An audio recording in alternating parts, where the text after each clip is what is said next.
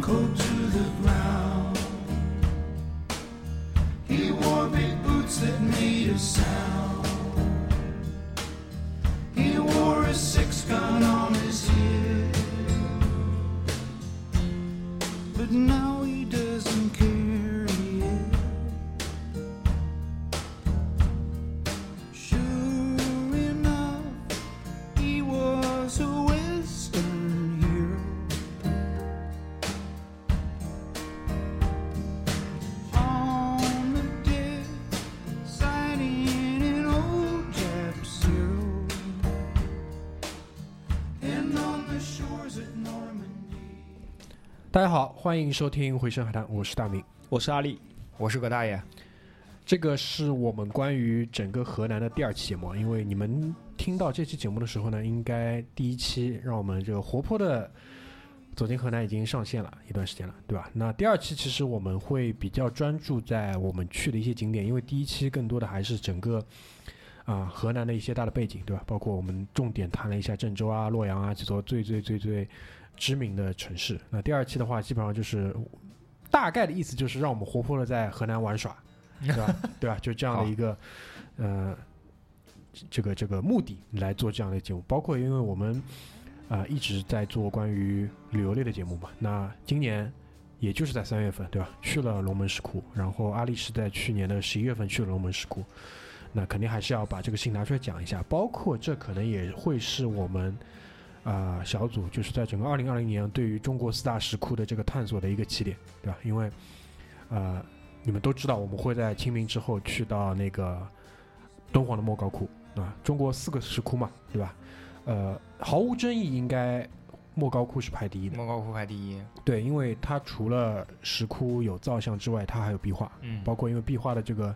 造诣啊，包括壁画的这个整个的文化价值，这个是没有办法被任何其他的东西取代的。嗯那如果说莫高窟排第一的话，那我觉得洛阳的龙门石窟应该就是第二了。嗯虽然就是从就是建造开凿的时间上来讲，山西大同的云云冈冈石窟是要早于龙门石早窟于的，龙门，因为云冈跟龙门其实它是一个一脉相承的关系嘛。对的先先凿了云冈，对然后随着那个帝都的那个南迁嘛，对所以说就是在呃龙门这个地方，也当时也叫那个伊阙嘛，对吧？嗯在伊阙这个地方就风水极好，风水极好的一个地方就凿了这个龙门的石窟。那第四位的话，应该就是陕那个甘肃天水的麦积麦积山。山石窟但麦积山就相对来说，嗯，不那么出名儿。不那么出名，因为有它规模的问题，也有石窟造像的这个精致程度的问题，还有就是一个地理的问题。嗯因为甘肃那边，呃，也没有也没有就是像那个龙门跟大同那边可能会这么好。对那呃，如果说你们和我一样有这样的一个体感的话，你们可以发现，在最近的三四年吧，可能两三年之内，敦煌的整个，呃，当然就不用说它的历史地位也是第一的，但是会被重新再拿出来放到一个很高的高度再被讨论，嗯包括。呃，敦煌的那个现任的敦煌研究院的院长，那个樊锦诗，嗯樊老师，对吧？也是被反复的请到央视，包括做很多的访谈，是对吧？啊当人家人家当时可能十几啊二十几岁，就是来到敦煌工作的话，就基本上经历了他整个职业生涯，到了末期才被就是放到公众视野上这样去推广，因为他在学术界那是没有讲的。敦煌学，因为现在也是作为一门学科，在国际上是被啊、推。你不能说推广吧，但至少有很多人真的是在研究，因为西方对也有，对吧？因为当时在藏经洞里面挖出去那些东西，基本上在英国人、法国人手里，所以英国人、法国人是有很多的研究，包括日本人是，包括日本人，是对吧的？，那央视应该也是在今年吧，做了一个特别大的一个那个，你能叫它那个综艺节目吗？就是请了很多的明星，然后过来那个，就是讲那个文物嘛，有讲到陕西的碑林，也有讲到敦煌，对吧？也会有在算是我觉得算是算是科普类综艺吧。对科普类综艺，科普类综艺，包括应该在一零年之前吧，零八零九年，央视应该也拍过了一个十集的一个敦煌纪录啊，片。对对对，那个纪录片我看过。对，纪录那个片那个是整个的那个水平是相当高的，是的对，吧？是的，那我觉得就是这个肯定还是当就是整个国家提出四个自信的时候，那命题作文出来之后，下面就有很多人答题。对，那如果是我，我肯定也会选敦煌，对，因为这是最大的一个 IP，然后它里面的东西，就是我现在看下来，就是因为我我因为要去嘛，我已经为之准备了很久，包括最近就是我们的一个听众给我打赏了五十块钱，嗯，然后他说那个我推荐你一本书，那你就自己买一下吧，好吧，我就不帮你买 了。这本书后来我也推荐给我们小组的那个成员了啊，嘛，你发到群里那个二五四哭啊，只讲那一个哭，就是那一个哭真的是掰开了揉碎了，它每一幅画就是它里面怎么构图，它里面背后的这个意思怎么样。你如果用两个字来就是去形容的话，就是高级，这就是最高级的东西，因为它影响了后世的所有的就是我们对于整个东方审美、东方艺术的这个，无论是字跟画，都是会有影响的。那它的头是在那里的。那我们今天为什么会在就是讲龙门之前要讲这么多敦煌？因为龙门跟敦煌有一个很大的不一样。如果现在从就是嗯文物内容上来讲，一个嗯最大的不一样就是敦煌它其实因为那边的这个天气条件很干燥，所以它确实更适合去做啊、画壁画，而且壁画相对保存也很好。对然后呢，因为敦煌它其实是刻在崖壁上的嘛，对，但那个崖壁呢，它是一种沙砾岩，嗯它不再适合做石刻，所以你在敦煌洞里看到的所有的佛像的造像，其实都是泥塑的。嗯它在里面会有一个木头搭出来的骨架，然后在木头的骨架上包一层稻草，稻草外面再就是把泥拍上去，然后再捏出这个造型。嗯，但龙门不一样，龙门是石刻，时刻对的，因为它那个石头足够好，嗯够硬，它够硬的这个下句潜台词就是说它的这个可塑性是很强的。对然后呢，它又比云冈的规模要大，就它比云冈刻的多，对，比云冈刻的多，对的，而且因为刻的那个时候就是盛唐的那个时候，它有更多的那种皇家的这种这个介入嘛，皇家工程的介入，就是起源于北魏，但是完成的时候是盛唐的时候，包括最大的那个卢舍那大佛嘛，对对对哦对吧？所以说，我觉得很大一部分原因也是因为就是卢舍那大佛一个那一组的那个呃那个应该叫奉先寺，对对对吧？奉奉先寺寺奉先寺本身就会占到很大的一个占比，是的，对吧？嗯，所以这就是为什么它的这个排名可能会要在大同的那个云冈之前。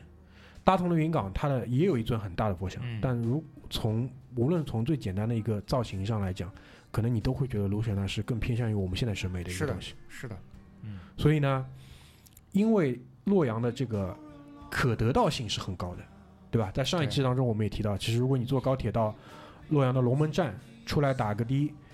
六公里就直接可以到那个地方。所以呢，我们今天就会先从整个河南最最最最大的一个，我我认为应该是最最最最大的一个。啊、文化跟旅游的一个目的地吧，就龙门石窟开始，嗯嗯然后我们也会，呃，在讲的时候，顺便为我们之后的敦煌做一些铺垫，对吧？嗯因为，呃，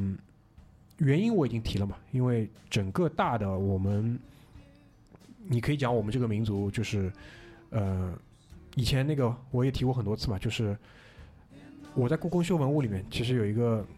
那个做木器修复的那个师傅，啊，对对对，他不就说了一句话吗？那文物的这个价值跟意义是什么？因为它当时它是作为一个器物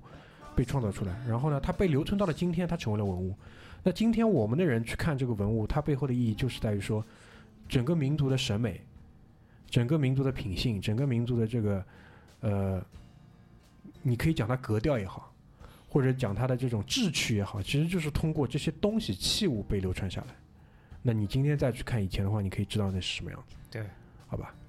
总之，啊、河南旅游文化大使上线了，对， 好吧，对。然后我跟阿丽会给大家带来一些，就是第一呢，就是说从观看的呃文化的准备的角度上，给大家一些我们的一些 tips，然后也会从实际操作，对吧？什么时候去，去了之后应该走什么路线，嗯对吧？嗯嗯然后呃，要不要请讲解员，对吧？包括整个的游览的一些细节，跟大家做一些介绍，好吧？所以说，这就是为什么我们会啊、很执着的要去一下龙门的这个原因，对吧？也很开心，就是我去的那一天，啊、是三月的头上，嗯，那天整个天气也很好。阿丽去的时候下雪，对吧？嗯，第一天是阴天嘛，之啊后就开始有小雪了。对，所以我去的那天就是天气也特别好，因为嗯那天正就整个河南的最高气温差不多已经二十度了，就相当于于是一个春天嘛，哦啊春暖春暖对天早春的一个时候去，所以这个是我们会，嗯，很好的一个心情就到了那边。然后其实呢，就本来我跟阿丽是约好一起去的，然后去年十一月份，呃，我放了他的鸽子嘛，然后他就先去了，所以呢，这个事情其实我也一直惦记着。所以在，呃，你们你们你们也知道嘛，你去年年底、今年年初又是一轮疫情，那到了嗯三月份之后，整个疫情。啊、恢复出来了之后，我们也是就立马就错着这机会就往外走了，好吧？所以说这也是啊、等于是我个人今年外出的第一站，嗯阿丽是去年的最后一站，是吗？是对，好，所以大致上这就是这样的一个情况。啊，首先第一点，我们可能会跟大家分享一个问题，就是你就我会问阿丽嘛，就你觉得在龙门要花多久？因为我跟你两个人的答案其实是不太一样，那我们两个取一个平均值，基本上就可以代表代表这样的一个呃意见了嘛，对吧？因为龙门石窟其实挺大的，它会分那个东区和西区嘛，对吧？中间会有条河隔开。以我这个身高的步行速度，差不多 得花六小时。如果每一个大窟都仔仔细细的去看啊，仔仔细细去拍照啊，或者认认真真的去听一些讲解的话，差不多从浏览完石窟，再到最后的白居易那个白猿，嗯，整个完成差不多得要六小时。首先第一点啊，因为这个地方我们俩都去了，就是他说他花六个小时的时候，其实我还是非常的 respect，对吧？就就很有敬意。然后当我自己游览完整个龙门石窟之后，再回想他说他花了六个小时的时候，这份敬意又被增加了一点，因为我当时差不多是十点半。十点半是什么概念？十点半就是我在那个游客导览中心就直接已经找好讲解员，我们就开始进去了。嗯我出来差不多是两点半，四个小时四个小时。嗯所以呢，如果我跟阿丽取一个平均值的话，你们可以差不多把它估算在五个小时左右。但五个小时是不包含就是你走进园区跟你走出园区这段时间，因为我是背着旅行袋去的嘛，所以说我还把那个包放在了那个游客导览中心。你走出去那段路也是挺长，所以差不多就是五个小时左右。然后呢，因为它是就是比较吃脚程的这么一个景点，所以也不建议你嗯当天再安排其他东西了。你可以选择就是晚上去到洛阳的市区里面去一下前面葛大爷说的那个应天大街应。天门应天门对吧？去去去去，就是搞一些这种比较腐化的、腐败的这种游览，对吧？吃吃喝喝这种对就就可以了。当然，很多人可能会问，那我如果说白马寺和龙门能不能在一天里完成？其实从操作层面上来讲是足够可行的，可行，绝对可行。但是会很累对，很累，嗯对吧？年轻人，但是年轻人不要怕累，对吧？对吧？好年轻人不要怕累，真的。但是呢，我建议就是你要卡着点，就是龙门的话，你最好是赶第一班进去。对对是的对吧？然后这样的话，你可以就是在傍晚跟夕阳的时候，就是从白马出来，这样就会比较好一点。当然，因为现在龙门其实是有夜游的，啊它晚上是会开灯的。包括因为我去之前，他们正好搞了一个汉服节，就是你晚上就是这样，就是说你在有一些洞窟的门口，你会看到一个小的太阳能板，啊然后它这个东西白天就吸收太阳洗手能，间晚晚上就开打灯。光啊你们可以去搜一下，或者是关注一下龙门石窟的公众号，它上面是会有一些晚上开灯的一些视频、照片，包括我在上面也看到了他们用灯光去还原当年彩塑刚刚完成时候，就是，呃，我不我不确定是不是刚刚完成的时候，卢舍那大佛是不是真的有彩色，但是他们就是通过灯光去还原了一下，如果有彩色，可能会是这个样子的一个。啊灯光秀了灯光可秀能，对啊对。然后呢，也会有一些这种景区搞的活动嘛，就是说，如果你当天穿汉服进去，有一个什么活动之类的，折扣呃我不知道。但是啊反正我去的时候，这个活动已经结束了。但如果说现在因为正好是三月底四月初的时候嘛，洛阳也有牡丹节，对你们可以去搜一下牡丹节。牡丹节的时候，龙门石窟应该也是会有相应的一些旅游活动的。是的所以其实春暖花开的时节嘛，除了北方沙尘比较厉害之外，其实黄河以南应该都还是可以，秦岭以南嗯对对对吧？秦岭以南应该不太会受沙尘的影响。呃，洛阳这个地方比较好，就是它嗯其实是三面环山，嗯，只不过有一面这个山没有那么高，就南面可能山没有那么高，但是三面环山呢会挡掉一部分。这个也是为什么当时它被选为这个啊，东都呃洛阳东都的一个东都洛阳，对吧？对，嗯我我有个问题啊，嗯，嗯你们俩五六个小时是走了一侧吗？两侧两两侧侧两侧，对，我去的时候嗯就，是那个时候估计西山还没怎么造，对对吧？对哎，西山是，首先它没有在一个景区里边，就是它那个大停车场。我去的时候，我不知道你们现在是不是一样，就我那个大停车场实际上是在河的一侧，就是在主主要的这东一东侧嘛对东侧。对。然后西边那边其实那条沿河的公路是正常一个市区通行的道路哦，那不是，那现在全部拦起来了，啊，现在那边就是步道，嗯，步道，对。然后呢还造了一个新造的庙，那个对庙叫什么我忘了，反正没上去。因为？啊，然后就是是这样的，如果说你把整个东西两座山，然后当中一条河看成一个椭圆形的操场嗯这样的一个环境的话，嗯那你走进来的时候，你从那个，因为它有一个大的龙门的一个门嘛，啊就真的是那个门，啊好像是陈毅元帅提的词。啊啊然后你走进去之后，一路上往前走，那你所有的洞窟，东山的洞窟就在你的右手边。嗯，对对，然后走到底之后，然后会有一座桥，然后你左拐就到了西山这一路，啊然后一路上再走，然后这个时候所有的西山的这个洞穴也在你的右手边。对，然后呢，对走到头就走到那个大大的那个龙门的那个那个门洞的基本平行的位置，就是白居易的母白园，对，大概是这个样。所以是他他现在其实就嗯那像葛现大在讲修，成一体了，那就比较好修成一体，然后那个河道上也是搞了一些什么水上游览，啊。对，这个就因为我去的时候，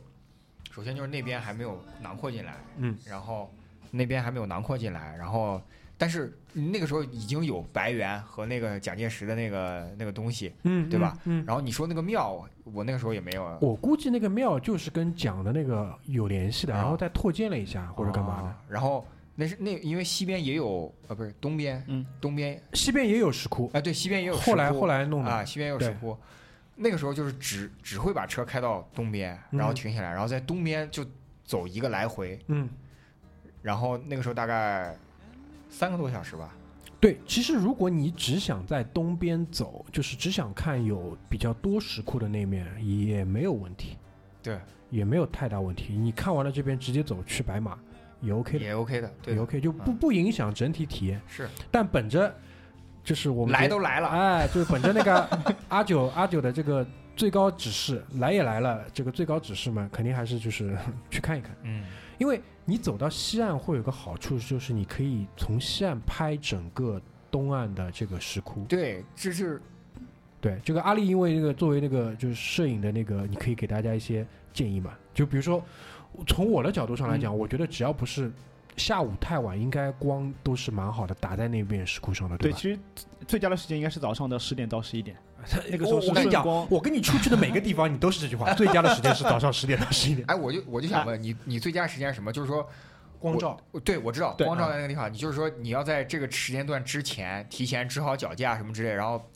啊，就是取景器看好，然后在这个时间段内你不停的拍，是这样啊，如果是阴天的话，嗯其实就很棒嘛，嗯啊整天都是柔光照，它也不分啊顺光和逆 光，这个对吧我们不懂。对嗯，就如果大晴天的时候，特别是下午的时候，当你去从西岸去拍那个卢舍那大佛的时候，嗯，其实都是整个都是处于一个阴影的部位。是不是我可以这样理解？就是你说的下午的这个时间段的时候，太阳正好是在它的背后正正上方或者是背后，这样对打过来的话，就是说会有一个阴影。但早上你所谓的那段时间呢，正好是光照打在那个墙面上的，是的，就是那个那个窟面上的是的，啊。其实还是还是太阳角度问题。还是太阳角度问题，对，还是太阳角的问题。对，那如果按照你这个说法，其实应该早上十点钟过去之后，先跑先到西先安跑到对是面，没错，啊，讲这究样。你能拍出来更加立体嘛？而且因为它是这样的，就是说它两段那个就河道嘛，就是有有洞窟的河道的两端其实是有两座大桥的，嗯两座大桥分别都是可以通行，其实它嗯是一个环形，很方便。你无论怎么样都是可以过河的，就是，哦，明白，所以这哎明白就是我觉得比较好的一点。然后呢，呃，进去之后，因为呃，我去之前，因为阿丽特地还微信了我一下，说那个那个那个解说的事情。当然，因为自从我们上次去完西安之后，我肯定就是下定这个决心了，就以后去国内哪里只要有解说只，要有解说，我肯定听解说。嗯，呃，包括这次敦煌，我们也是做这个打算。那我就到了那边去那个请解说，然后我今天才知道，原来阿丽去的时候没有请解说，因为解说都出去了，就是跟我们在那个陕西省博那个情况也很像。但龙门呢，它又没有野导游，对吧？所以阿丽用的是电子讲解的，对，你可以跟大家说一下这个电子讲解这个体验是怎么样，就这个东西好用吗？它的整个的那个、那个、那个操作程度啊，包括它里面内容的那个准备程度，就是就我先说说那个电子导览和那个人工导览的区别吧。啊，其实那个时候，因为所有的那个电子导，就是那个人工的导览都出去了嘛，嗯所以我在那边借电子导览的时候，其实我也挣扎了一会儿。嗯，对，因为如果我想请人工导演导览的话，我可能差不多得等额外的四十五分钟等他们回来嘛。嗯，那后来有一个点，他真正打动我，为什么让我觉得心一横，我就拿了个电子导览就上了呢？嗯是因为里面的工作人员跟我讲，人工导览只有东山，电子导览包含西山。啊那，就接着孔德明刚就是那个大明刚讲的话嘛，来都来了， 对吧？来都来了，两那边都看看哎听听全是是吧？吧？所以就有了后面我为什么哎拿了我的电子导览，就决定上路了。那因为我没有听过那个人工导览啊，啊，所以电子了导览呢，大部分情况下是它可以是去满足我一个那个对每个洞窟的好奇心的。嗯，但为什么我那时候回来之后，我提醒了大明一，还是要请人工导览的一个很大的原因就在于，因为我在行进路程中，其实我也偷听了不少人人工工导览览说说的的话东嘛。啊，哎，你会发觉其实嗯很多时候部分石窟，他讲的人工导览讲的那些，可能是野史啊，夹带的私货很有趣，啊哎对似乎很有远远趣。远要比那个电子导览有趣嗯多。哎而且电子导览那个东西，其实你回来之后，通过微信扫码，你其实可以去去复盘、去重反听反的。复再听，对吧，对你可以反复所再以听。如果你再给我嗯一次机会的话，还是要可能找人工导览会更加有意思。啊，对，所以就是呃，我进去的时候就一直在关注嘛，就是人工导览可以在哪里去找，然后它反正就是一路上也给你很多这种指示牌，然后到了那边之后，就是有一个呃呃蛮土的一个台子，然后坐了一个妇女在那边嘛，然后就说是不是找讲解员？我说是， 我们这边普通的一百八。高级的二百六，你要哪种？我说想都没想，高级的，高级的对，高级的。然后他就那个拿着对讲机往里叫啊，高级的出来一个。然后等了大概三十秒还没出来，然后又吼了一嗓子，高级的出来一个，快点！然后就出来一个小伙子，是真的帅，这个这下半场的核心就是最重要的这这个点来了。哦真的帅，高级的，高级的。高级，真的，就当时我就觉得说。二百六原来可以这么值，因为因为为什么？ 干嘛？感觉感觉感觉跟你去白马会所一样。是这样的，我们当时在西安，你想又去了碑林，又去了省博。碑林的那个讲解员呢，是一个就应该是跟我们年纪差不多的一个男生嘛，嗯然后就也就马伯庸，你知道吧？啊，知道知道就是胖的时候的马伯庸，减肥之前的马伯庸，啊戴个眼镜，嗯然后呢，就是有那种西安人的那种，就是特别笃定的那种状态嗯啊。这个我跟你讲，就是怎么怎么样，怎么巴拉巴拉开始讲。然后呢，去了那个陕陕西省博那个野岛呢，是一个就是特别有点有点类，就是那种腔调有点类似于央视的那个已经去世的那个很有名的主持叫叫什么李李，姓李吗？罗京、不是罗京，是那个综艺的主持，很瘦的李咏、李咏、李咏有有点那种意思，就是所有的词虽然它是个野岛，但它嗯所有的词都是非常的工整的准备过的，嗯而且极少夹带私货。嗯，但是现在出来的这个，我后来偷偷问他，我说你今年多大？他说我今年九五年。然后我说你上班第几年？他说我上班第四年，对吧？那你就是数字都是对得上的嘛，就等于一啊毕业就来了这边，对对然后对通过四年的努力，现在已经当上了高级高讲级解了。的，我我就这么给你们讲吧，洛阳彭于晏，好吧，长得跟我差不多高，洛阳彭于晏，就是戴着口罩都很帅。然后就是因为讲了，后来就熟了嘛，反正就是啊他跟我讲了很多东西，一会儿一会儿推进下去的时候我们可以讲。然后他就那个，因为当时这个付完钱之后呢，他给了一张纸片，嗯，就是一个那个 NPS 的一个卡对，所谓 NPS 呢，就是顾客满意度顾调客查满意的度调查，对，一个卡，上面会包含哪些呢？就是它叫什么名字，讲解员叫什么名字，它的讲解的总共的时间是多少？它要确保说你的那个时间是不短不短于他们的这个规定嘛，包括它的一些服务啊各方面。然后最后就是到阿丽应该知道，就是整个东边走到头之后是有一个游船码头的，嗯，嗯，在游船码头上呢，它有一个小箱子，你可以把它投进投去。进去啊，而且是就是讲解员是会提醒你，你一定要去做这个动作。嗯那于是呢，就是二百六花完之后，我们就走，对吧？就开始，然后就开始跟我讲，就是那个点位在哪里？就是在我们前面提到的那个大的那个石的那个门洞的那边，嗯龙门两个字陈一提的，那个点位就是以前我估计就是葛大爷当时去的时候的检票口，因为现现在新的检票口要往往外推很多路，差不多要将近一点五公里左右。嗯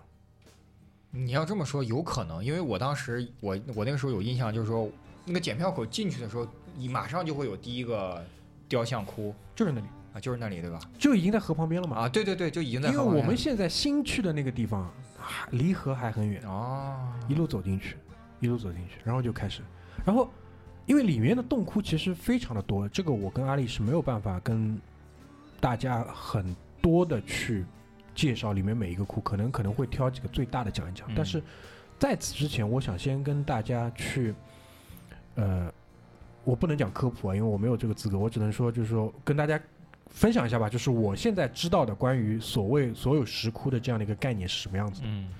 就第一点想跟大家明确的一个概念，就是所有的石窟，无论你看到的大的，当然就是可能更多的会特指那些大的石窟，嗯它都是有名字的。比如说前面我们提到最大的那个卢舍那大佛，它其实那个点位上的名字叫奉先寺，嗯奉先就是吕布的那个奉先，嗯奉先寺。那所有的石窟，它基本上可以被理解成一座庙宇。当时的人们，包括现在的很多人们，到了一些传统的佛教节日的话，他到这边去礼佛，礼石窟里的佛，其实跟你去庙里烧香敬佛、礼佛概念是一模一样的。对。那当时的人去开凿这样的石窟，包括在敦煌去开凿这样的石窟，它的目的其实是一模一样的，就是以这样的一个方式去修自己的功德，体现就表现自己的虔诚，然后得到自己内心的平静。对，那最大的一个点，或者是为什么可以促成龙门石窟成为现在这么大规模，就中国现在最大规模的石刻石刻的这个石刻艺术石造刻像群，对，你可以这样讲，对吧？这样的一个原因是什么？是因为当时皇家在做这个事情。对，比如说最大的那个卢舍那的，包括在那个卢舍那前面，我不知道阿里你有没有印象，也有一排很大的，但是没有完成的，嗯，这个石窟，对吧？然后那个应该是叫我不确定，就宾阳三洞嘛，嗯哼宾阳中洞啊什么，那个也是皇家的。就但凡你看到比较大的，肯定是皇家的。嗯但是呢，与此同时，他也不介意平头百姓你在那边稍微自己搞一搞。对，所以阿里，你看到最小的这个呃石刻的这个佛像，可能也不一定是佛像，就石刻的这个像最小的是多大？最小的可能也就我一根手指的大小。十公分。对对因为导游肯定是会指给你看的嘛。嗯你看那边基本上就是，而且因为其实，呃，另外一个点就是说，因为我们现在看到的这个，呃，龙门石窟的地基啊，可能已经相比从前的话是要垫高很多了。对对，那下面其实还会有一些跟它，就我们现在可被观察到的那个，基本上是十公分，而且就是你清晰可见它的整个石刻造型的。所以就是你想，那如果说皇家它可以捐这么大的，就是因为卢舍那大佛基本上要十七八米、二十米，最起码的吧，嗯，对吧？那最小的十公分都有，那基本上就是上到天子，下到平民，它都可以它都可以在那嗯边动，而且就是官方应该是没有太多的干预的，所以你可以解释就是他在那边那个整个我们叫那个东东山的那个石壁上搞成马蜂窝那种样子，就是完全就是先来先得，后来呢后来后得后得那种概念。所以这个是我觉得就第一点是要跟大家去啊、就是阐明的这个意思，就是为什么会有这样的一个，包括其实敦煌的道理是一模一样的。一样的，嗯而且为什么在敦煌的那个地方会有这么偏远的一个地方？它因为不是洛阳，就这么偏远的一个地方，它会有这么大的一个啊、呃就是百姓参与进来的一个大型的一个凿窟、修窟的这个过程，多少也是跟那个地方就是向西接接壤的一些外部民族，所以说从战略意义上来讲，那个地方就是兵家必争的。那兵家必争的地方，老百姓势必有更多的颠沛流离跟更多的这种苦难。那对苦难一多，对吧？你心里的这种寄托就需要有一个地方去出口，是的，然后就变成了对于佛教的一种虔诚。那对于佛教的虔诚，也是在促成了他们要去做莫高窟的这样很多的一些工作，因为莫高窟也是一样嘛，有大窟，也有小的窟。对，当然莫高窟可能就不太有皇家的这种影子在，更多是呃民间痕性嗯痕迹，但是会有一些呃大的家族，对吧？大的家族的那些，那这这就有了。对，当然，皇家其实也有一个，就是九层楼，九层楼背后那个最大的，对对对吧？就比较少，不像就是可能在龙门这么多，所以这个是不太一样的地方。然后呢，但凡有就是皇家的这些动作在里面的话，那就势必会牵扯到一个宣传的问题，嗯对吧？所以它里面也会有一些啊、呃就是他当时的一些想法，宣传的一些想法在里面，包括就是还有一个问题就是阿里，你进去你有没有看到？你看到就是应应该这样讲吧，就是更多的佛像的石刻的头佛头是不见的，对的，或者说是只有一半的。残残残对片的，就是极少数的，应该是卢舍那的那一片里面，应该有几个位置较高的，它是还保留下来的。是，然后那几个大的金刚的那几个，那肯定是保留下来，但更多的就是你在洞窟里面看到的绝大多数，基本都砍掉了，要么是就是脸从侧就从从侧面直上而下被削掉，要么就整个头就没有。嗯然后我不知道，就是你在电子讲解里面对于这一段他是怎么去解释的？你还记得吧？就为为什么这么多佛头没有了？还是说，说实话，我已经记不得了。呃，我记得当时那个洛阳彭于晏是这样跟我讲的，他说呢，佛头没有，就是现在可被追溯回去了解到的原因，大体上分三个。嗯第一个呢是灭佛运动，灭佛运动大致上什么概念？我就一句话解释一下，大家有兴趣可以自己去查一下。就是到了某一些特定的历史朝代的时候呢，唐以唐朝可能会相对多一点，就是当和尚是一个很爽的事情。为什么呢？因为不当和尚，如果你当平民或者你当兵呢，太惨了。对对那于是呢，就是从就是生产力的角度上来讲，那么这么多的人去当了和尚，你生产力肯定就有缺失嘛。然后所有自古以来所有的宗教的这些机构都是不进贡不纳税的，包括到现在也是。对。那所以说，就是有一批，就是当时有一批这种类似这种灭火的运动，当然基本上都是跟不利于统治或者是不利于宣传挂上钩了。对，这是第一。第二呢，就是毕竟是千年的一个那个怎么说过程，因为它最早的一个开凿的差不多是公元五百年左右，四百九十三年，如果我没记错的话，嗯对吧？一千五百年对左右了。那在这个过程当中，它又是在水旁边的地方，那个一一一水也发过好几次大水，所以多少也是会有一些损坏。嗯最后一个就是所有的，你可以讲偷盗也好，或者是对吧？所有的那些盗取也好，刻意的破坏也好，对对吧？所以就会造成很大的这些啊、佛头的这个损失。然后呢，就是你去弄这个事情嘛，你跑到那边你也看你也知道，就是什么东西杀伤最大的肯定是把佛头搞下来。嗯我当时问了彭于晏一个问题，我说。这么多海外，我们现在看到，因为以日本尤其多，对对对，日本特别多，日本尤其多。然后第二多的，大家去法国的时候可以去注意看一下集美集美博物馆，基本上是收藏那个东方跟亚洲最多的。然后，反正我这次去龙门看完之后，我觉得应该有好几尊集美的佛头是跟龙门的整个的这个第一大小。因为嗯你在崖壁上，就是特别是卢舍那那那个奉先寺的那个崖壁上那几个站着的人，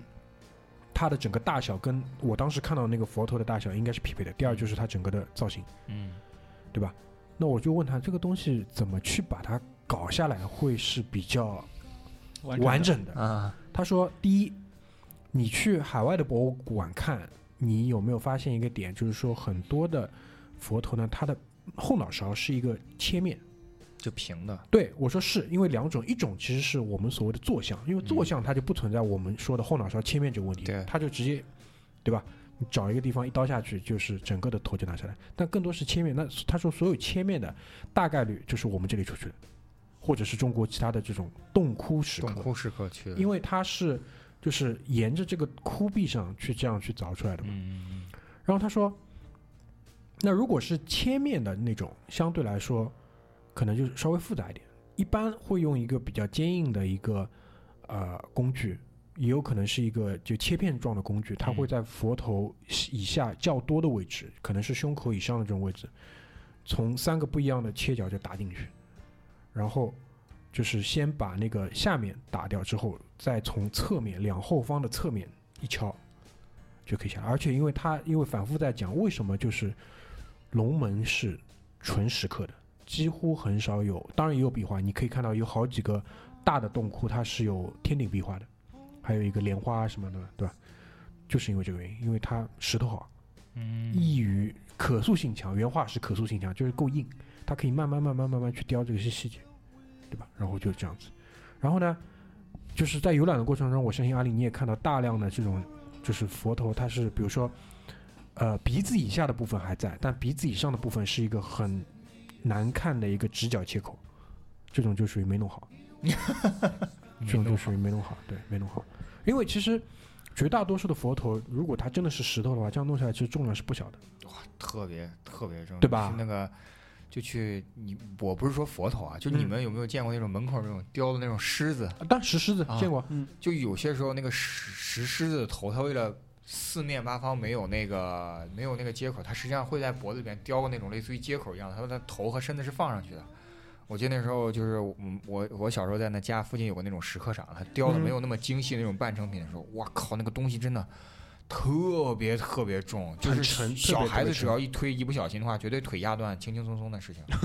对腿或者你压伤什么之类。嗯包括那个狮子脚底下踩那个球，就嗯公嗯狮子脚底下踩那球，嗯那那玩意儿都特别重。对，所以说就我相信，真的如果是佛头的话，也非常非常重。你稍微大一点点就很重很重。对，就肯定很重。嗯包括那个时候，那个我们讲西安的时候，不是讲碑林里面讲那个，那个那个那个，就是六块那个就是那个昭方陵六郡嘛方的那个石头是昭陵昭昭陵六郡郡嘛。啊，你想昭陵六郡这么大一个石板，所以当时就是全部是切割开来。他嗯当时的想法是切割开来，然后再分块去运，嗯因为这个从运输的角度上来讲，肯定也是更方便。那嗯所以这个东西就没办法，就基本上就损毁了。对啊，所以这个是就是我当时在里面去看的时候一个比较大的点，因为嗯没去之前我也知道嘛，包括你想我第一集当中也提到，连出租车司机都告诉我佛头都没了，但反过来再讲呢，也是有不少的洞窟也是比较完整的保留佛头的，嗯这个也是我觉得比较好，对吧？所以，但是因为它那个纯石刻的关系，所以说基本上如果佛头在的话，那可能佛手就没了。对因为很多手也会被对，因为他佛手是要做一些造型的嘛。对你对们因为对去看去看那个看寺庙看的比较多的话，你会看到他右手应该是向上，嗯然后左手是那个摊开，嗯对吧？就是就是佛教的这些典故，你们自己去搜。节目里我不愿意多讲，好吧？因为这个可能会有各式各式各样的这些问题。然后，嗯，我觉得除除了卢舍那之外，你们有没有自己在里面看到印象很深的窟，或者是印象很深的像佛像？这个我觉得我们可以单独拿出来说一说。就可能对我而言印象最深的，就是我们之前有聊到那个千佛洞嘛，哦，你是千佛洞那个印象最深？对，OK，就你很难想象，那么小的一个区域，你可以刻上将近六千个小佛像，嗯，而且每个可能长得还不是那么的一样，哦，对对，所以这个应该是我说那个卢卢舍那那个大的之外，嗯印象最深的一个。嗯，我都没什么印象。我那说实话，那你你我可他妈能我他妈去太久了，我都没什么嗯印象。我们上高中的时候，上高二的时候去的，我我真没什么印象。但我记得就是千佛窟的那个窟，其实它不大的，对，它不大，它不大，它应该应该应该，我因为现在在翻手机里照片啊，应该就是这种一人高的这种窟，不是特别大的，嗯，不是特别啊大。你看，我看到你这个照片，我想起来，对，这、嗯这个千佛洞，它是，它是它不是那种横排的，我想起来，它是类似于一个碑一个形状的，然后这个碑这个形状里面刻的全是佛，然后旁边还是一个碑这样形状的，然后再对刻对的全对，它其实是是它门口的一个那个嘛，门口的一个像门廊一样的这个装饰嘛。佛。嗯对对对，然后，呃，你记不记得有一年我们去上博，啊，上博博里，面不是有个碑嘛？就是就这个呀。对对我对，们当时对不是还数了嘛，对就是对说对是不是他来来回回来来回回这么多是有一个那个一千个，对对这个这个这个应该就是大户人家，大户人家，绝对这个肯定是大户人家了吧？嗯，或者还有一种可能是什么？就是说最早的人他在这个千佛的这个窟里面刻了里面的东西，嗯然后后人。或者往是外他的刻后人，啊或者是谁，他在门门口的这个门廊的位置在做再加工。刻，对，也有可能，也有可毕能竟一千多、一千五百多年以上，就是对在这个肯过程当中我，相信这一千五百多年，除了就比如说战乱时期或者新中国之后，没有人再往里面乱刻。我相信应该直到直到清朝，我不排除这种可能性，我只是妄加猜测。我相信，直到清朝都很有可能有人再往里继续刻，或者是改什么之类的，呃，好像或者是明朝，或者是明朝，好像那个讲解是说有的，对吧？我我觉得应该是说是有的。对，所以说，我觉得这个事情应该是一个，因为那个地方其实就像你说，它其实本质上就是一个寺庙。对，只要有只要信佛礼佛的人，他绝对会去那个地方去做一些事情的。对，不是说破坏，就是说他就会去做一些，比如真的有可能，比如说那种专业的雕刻师傅，他就在那个地方。然后比如说你有求或者是有心愿或者是怎么样之类的，你就去过那儿，然后做这个事情。我觉得这个很正常的，在古代的时候。因为这个这个就是一个工匠的问题，对也包括到了敦煌这个问题会被拉到一个更高的高度，因为你所有所有的那些，包括那个奥古斯库，它里面所有的壁画都是无名的工匠，就陈丹青不一直讲无名的工匠，无名的工匠就是这个呀。对，包括这些人也是，对吧，就是无名的工匠。其实就回到我们刚才那个问题啊，就是印象最深的是什么？我除了那几个大窟，我基本上都留下印象之外，然后有一个相对比较小的，然后是露在露在那个就是崖崖壁，基本上就是露在崖壁外的。我有一个印象很深的一个窟，一个小洞，到时候我可以把推送给你们看一下。啊，为什么对于这一个佛像印象这么深？两点，第一点就是说，它的整个就是佛像背后，因为你知道佛像背后它会刻一些那个饰文嘛，嗯，它这个背后的这个饰文是火焰纹的，就相对来说它它的这个传进来或者它雕刻的时代应该是相对比较早。第嗯二点呢，就是说，呃，我们一般看到的佛像的坐姿啊嗯有几种，第一种就比如说乐山大佛那种，啊，就是两腿往前 推是那就种就最最普通哎的最普做通的法，坐姿，对，还有一种呢是盘坐。莲花坐、盘坐，连坐，嗯它这个是两腿向下放，就是腿是踩在地面上，嗯但是它两脚是交错的。就类似于我们平常那种国家领导人商务会谈的时候，会把那个脚交叉着往前伸一点，是这个意思不是就？差不多吧，就这意思。然后这个这个其实关于这个做法，那个彭于晏也也有介绍嘛，就是嗯那个时期的一个比较多的显著的特点比，较多的一个特点。对，啊然后另外就是它的这个火焰纹，然后呢，你就可以看到在那一片，就在它旁边那个石石那个那一片的那个石窟上，嗯还有一个石窟，它在门口，它有一个像我们就是中式建筑这种门阙一样的一个一个一个小房檐，嗯，但是在房檐顶上，它刻了一个就是像那个施鹫。你们玩魔兽世界的时候，啊应该会知道施鹫像施鹫一样这个啊造型。那你们如果看西亚的一些什么亚述啊那些地方，有有这这不个就形是这个东西吗？对对对对的，所以这个其实就是当时其实，因为本来佛教就是舶来品，对，就是有很多，就是你可以在，就是我们想象当中的那个龙门石窟，肯定是像我们平时看到那些庙宇有有很多那种佛教的一些东西，但嗯其实在这个过程当中，它毕竟它持续了太久，它一千四百多年的这种雕刻的这种过程当中，你会看到大量这种我们可能跟我们想象当中不太一样的就是对小的细节。对，因为我的这个游览呢，主要是第一遍就是跟着那个洛阳彭于晏走，啊，对吧？然后，呃，他也相对来说是比较尽心尽力的，就是每一个就是窟，基本上我们都会路过，都会看路一过眼。啊，那一有几个大的重点呢，他是肯定会单独拿出来讲的，嗯对吧？所以说，很多的小的那些窟，因为阿丽毕竟花了六个小时嘛，他可能会看的更多，嗯，但是。他没有带我去看的那些，我后来回头去走的时候，发现呢，确实也是没有什么东西。嗯就可能有一些它还有一个问题是什么？你会看到很多窟，但里面已经没有东西了。那个讲解的解释就是，他当时是凿了这个窟，但是你如果凿窟又凿像，成本是很高的。但你如果只凿窟，你放一个像进去，啊，就供一个别的材对质或者什么之类的这个进对去，，但这个像这么多年了，对吧肯定就就丢了，能搬没就搬了呗，对吧没了对吧？啊而且就是它是有这个依据，为什么？他说你看，就是很多窟它空的窟嘛，但是它地上是有一个像底座地基一样的。嗯，嗯而且底座地基很有意思，就是说，你明显看到一个是大的，就放一尊嗯大的，但旁边它可能会有一个两个小的，嗯对吧？就这个时候就是他专业知识部分就来了嘛，他就嗯跟你讲，呃，如果一般当中是释迦摩尼，嗯两边如果是两个像，嗯那大概率可能是文殊跟普贤；嗯如果不是文殊跟普贤呢，就是他两大弟子。就是年纪比较大的那个迦叶跟大弟子跟他那个小弟子阿难两个人。如果说那这样的话，其实就是三个人的配置，对吧？对，好，那如果是五个人的配置，就四个，四个，四旁个边是旁边四个，对，如果是五个人的配置，大概率就是佛祖在中间，嗯，旁边先是两大弟子阿难迦叶，嗯在旁边就是文殊普文殊贤。普贤，好，如果是七个人的配置，七个人的配置其实就是奉先寺的卢舍那大佛的配置。对对对对，那基本上就是那个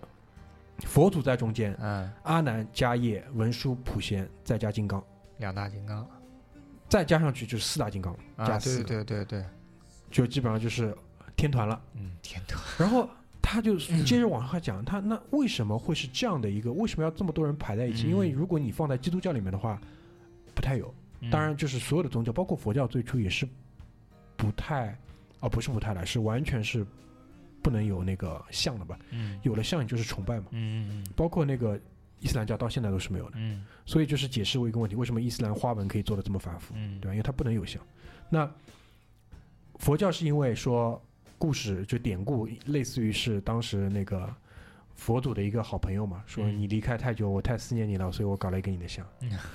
然后就从那个当时的那个那个叫那个就是现在的那个印度的那一块区域就对开始办，呃，大家可以去搜一下犍陀罗。就是你们看到的很多就是比较貌美有胡须的男子，嗯基本上就犍陀罗那个风格的，然后就穿进来，啊，大概是这个样子。然后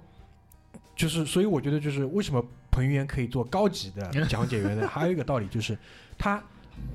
当然，他这一套东西，我相信前后讲什么，在哪里讲，应该是设计过的。对对，所以我前面讲的那一些东西，大概率都是在一系列的当中，就是先因为讲到了为什么窟里面是空的，嗯然后讲到了底座，讲到了底座，他会讲到为什么要这样放，对这个配置，对，讲到了这个配置，他就会讲说，那如果说当中放的不是那个佛祖嗯释迦摩尼的话，那可能是什么？就可能是弥勒，弥勒佛。哦，那弥勒佛为什么放弥勒佛？他就会跟你讲说，因为这就是一个前世、今生跟来世的，弥勒佛是未来佛，所以就放就是弥勒。包括弥勒在我们国家比较推行的那几个佛教的那个流派当中，应该是属于比较主流的。嗯，所以弥勒会有各种各样的造型嘛？你们对看到的弥勒造型一般是半躺着的那种啊，嗯、比较肥的那个，对对对但其实就比较早古的那些弥勒造型的话，就是一个佛的一个造型。嗯那佛教就是佛祖前世，他有很多的故事，其实在敦煌里面就会特别多。嗯什么舍身喂老虎啊，割肉去换鸽子的命啊，就类似于很多这种。他意思就是他前世五百世的修行才来有了这个，嗯所以他他就会给你讲很多类似这种故事。其实我的点在哪里呢？就是说你在西方看油画，呃，神话、希腊神话、罗马神话、圣经，如呃我们不能把圣经叫神话，对吧？但是你知道，就是那么个东西。嗯因为后世现在基本上所有的那些搞文学研究的、搞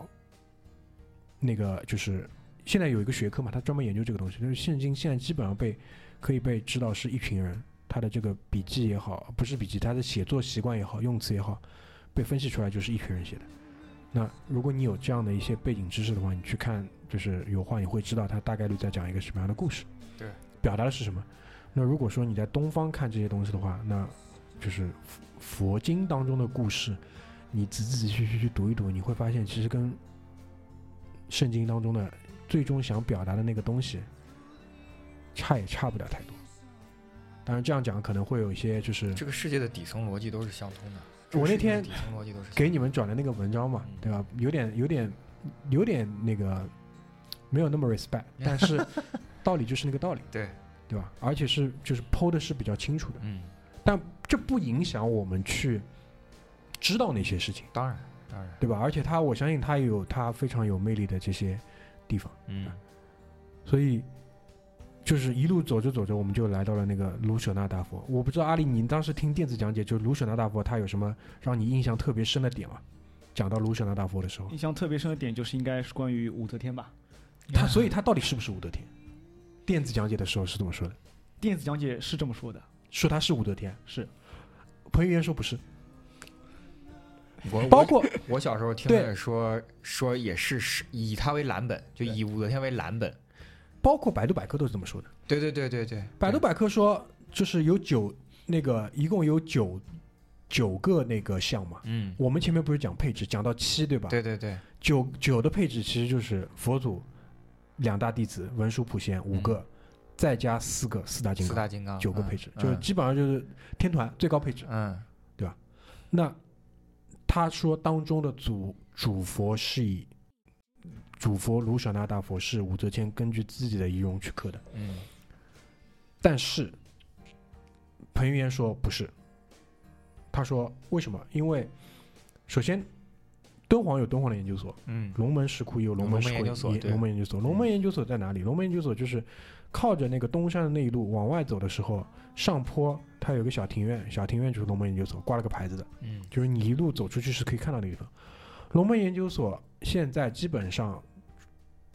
出自龙门研究所最官方、最主流的观点，就是绝对不是武则天的面容。嗯为什么？第一，当初修的时候的那个出钱的人，你就可以说金主吧，嗯金主不是武则天。然后，整个的那个当时的这个修建时间，包括这个出资的金主，都是在我们以以往的古书当中是有明确的这个记载的，记载的。但是在去到卢舍那大佛路上的时候，嗯有有一组没有完成的那个，那个是武则天。然后为什么没有完成？而且就是很有意思的地方，就是说在于说，呃，那一组那个雕像的话，武则天把自己的这个形象是放在这个正当中，而且她是，我前面不是提到了，就是说，呃，佛祖是放当中，然后旁边是这样的配置嘛，嗯他当时是把弥勒放在当中，然后弥勒是自己的造像。哦，那问题就来了，你不是违背了这个传统了吗？对，因为他自己本身就是一个违背传统的人，所以他希望通过说我塑了这么大的一个像去。去去去告诉你们一个新的这样一个配置是可行的，嗯那就是会对于他自己的这个政治宣传起到一定的这种衔接引导的这个作用。嗯就应了那句话嘛，就所有的宣宣传是政治，所有的政治是宣传。嗯所以他当时的这个，当时没有报纸，至少没有像我们现在这样的报纸。嗯那就他就通过把这个像素在那里，让你们每天每个去敬拜的人去看到，这样就告诉你现在是改朝换代、对，变天了的这个时候。这个这个这个都是彭于晏讲的。和谐号变复兴号是这个意思吗？啊，那必须的，那必须的，对吧？那复兴号做起来就是舒服一点嘛，对吧？就我讲，就我要讲了，对吧？复兴号做起来确实是舒服一点嘛，对吧？所以这个是，就是当时他跟我讲，我印象还蛮深，因为就所有人走到那里都会说这个是武则天，他说那其实不是，他其实不是，所以这个是我觉得那卢舍那他那他有说卢舍那大佛的这个这个面容是是根据什么？是根据就是史籍记载的这种流传下来的这种样子，然后加上工匠自己的想法。对啊，啊，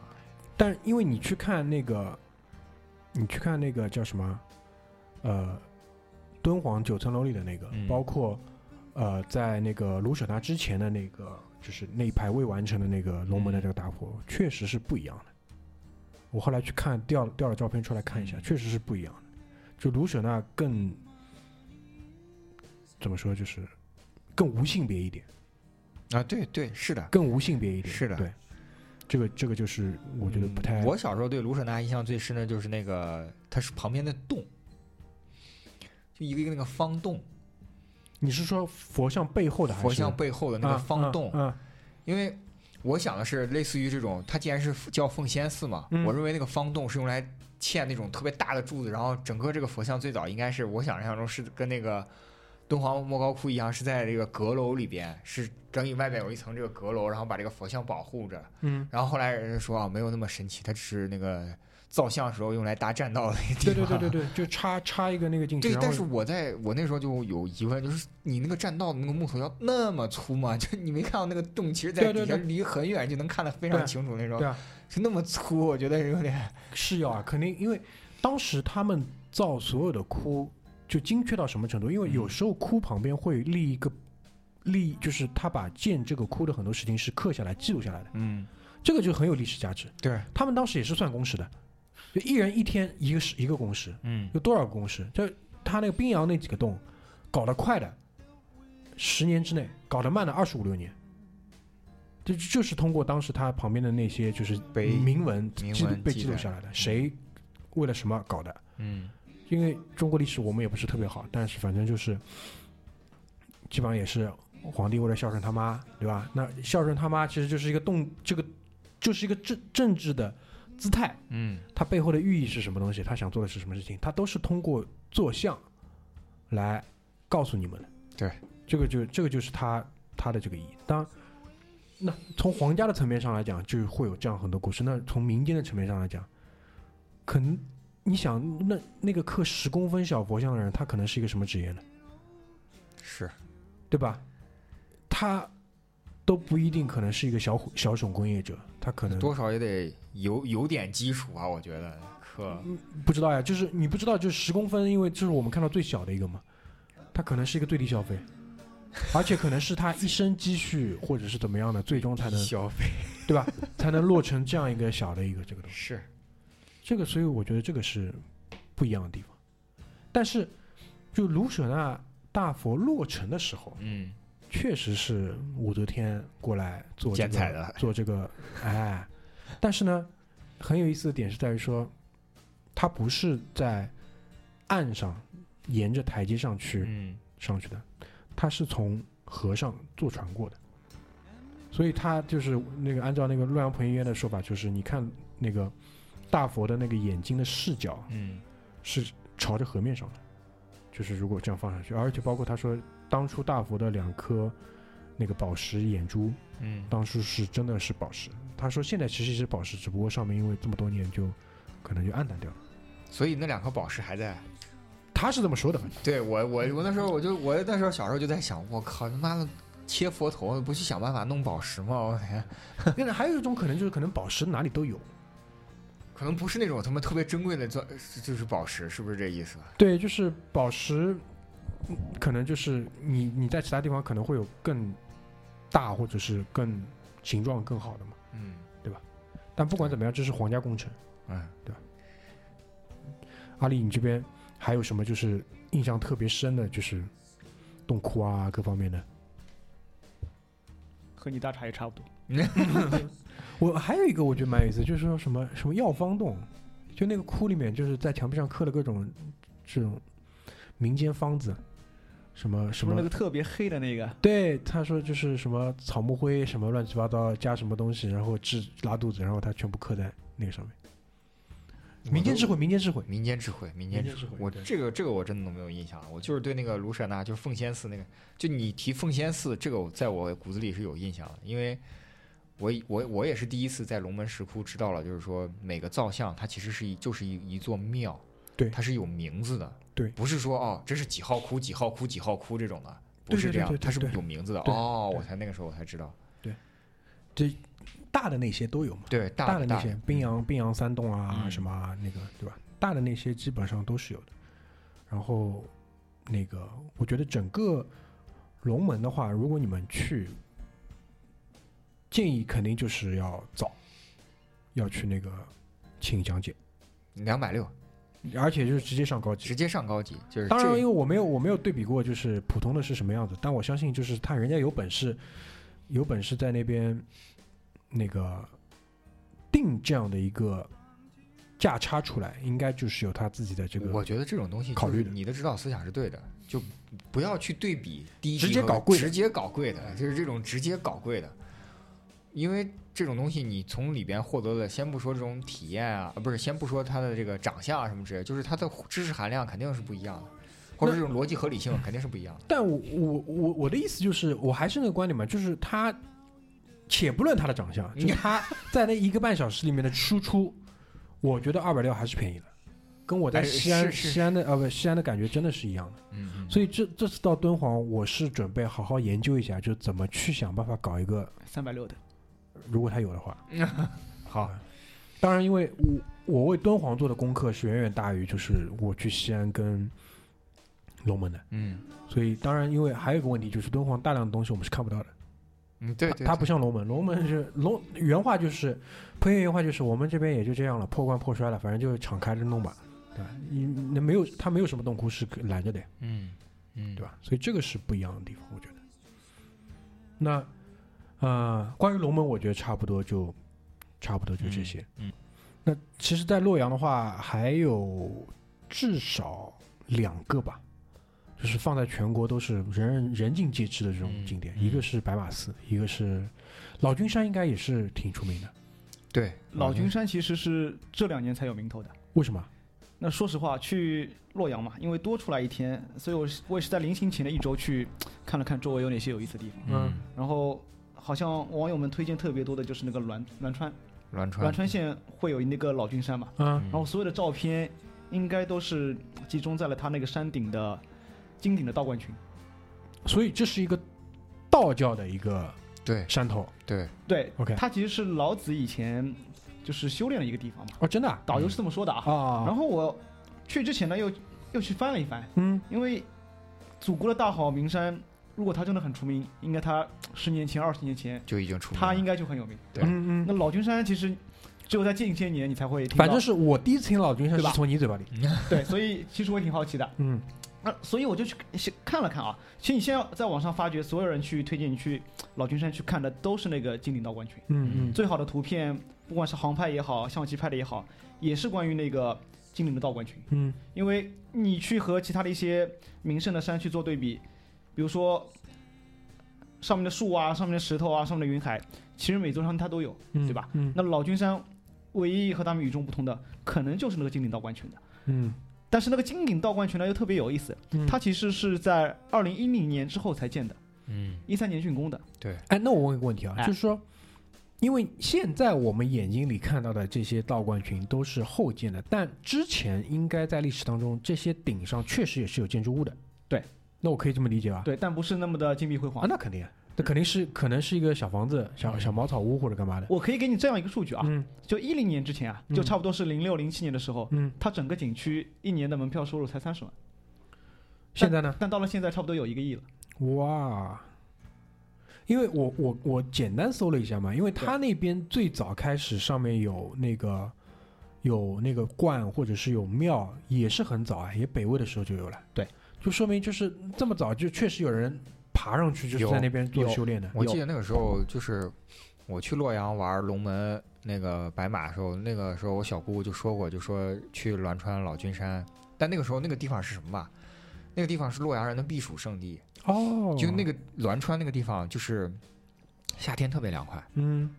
山里面植被也很好。嗯他那个时候就是只知道有老君山这个地方，但是嗯就像阿丽说的一样，不是说就是那个地方啊、就要去去看一看什么之类，就是啊、嗯知道。然后，但是栾川有很多其他，比如说什么小溪、小溪那些小小的峡谷啊什么之类，就很美，也很美，就不嗯一定非得要去这个地方。但是确实这几年每次去洛阳都会。就是只要你看到大街小巷有那种旅行社的话，都会说什么老君山两日游、三日游那种的，就很多很多，嗯，确实是这样的。对，所以其实真正吸引我的倒也不是老君山什么十里画屏啊，包括那些云海啊。其实说实话，我这次去的时候就特别不讨巧嘛，嗯因为前面几天有下了雪，嗯嗯，有雪那当那势必很不错，对吧？嗯但因为有湿气嘛，有云海，所以它也是把双刃剑。嗯当你真正的坐了那个中林索道，到了山顶的时候，两千多米的海拔。其实那时候我去的时候，可见度差不多就五到十米。啊，就什么都看不所以清其实啥也看不见。其实你所有的东西，其实你啥也看不到，你看嗯既看不到云海，你也看不到那个陡峭的悬崖、石头啊、树也好，嗯嗯，其实压根啥也看不到。嗯甚至当你走到了那个金顶道观群，嗯你也看不到哪里是金顶，嗯你能走的只有一级级的石台阶，嗯，可能走到哦锻炼身体去了顶顶的时候，你才能看到，哎，山顶好像有一个大致的轮廓。啊。对，你那天在老君山花了一天。花了差不多一天，但因为因为那个地方相对比较远嘛，所以说如果说我们去洛阳去玩的话，其实单独要在那个地方安排一天的。如果你真的要去的话，而且你必须得找一天有就太阳的时候。就天气相相天对气好相对来说对要好一点的，相对好一点的时候，嗯，他从那个你从市区到老君山花了多久啊？